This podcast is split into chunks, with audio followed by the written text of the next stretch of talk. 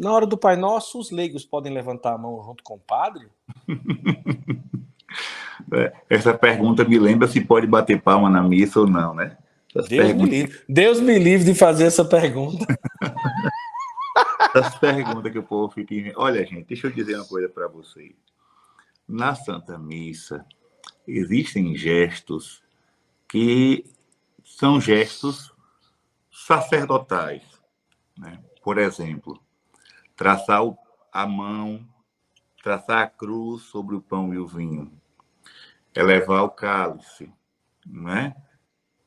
fazer a, a, a vênia no nome de Jesus, no nome de Maria, né?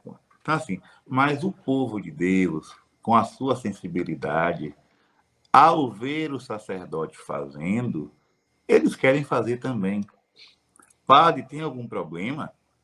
A mim, não me parece problema nenhum. Eu digo sempre para as pessoas, né? Por exemplo, na hora que eu, eu vou pegar aqui essa, essa tampa de, de, de garrafa térmica, digamos que eu estou aqui elevando né, o pão e o vinho consagrados por Cristo, com Cristo e em Cristo. Aí tem aquela senhorinha que lá no meio da Assembleia vai fazer assim. Ela está pecando porque está fazendo isso, né? Ela está atrapalhando a missa porque está fazendo isso. Pelo contrário, para mim, o que causa uma certa indignação é a falta de piedade da Assembleia.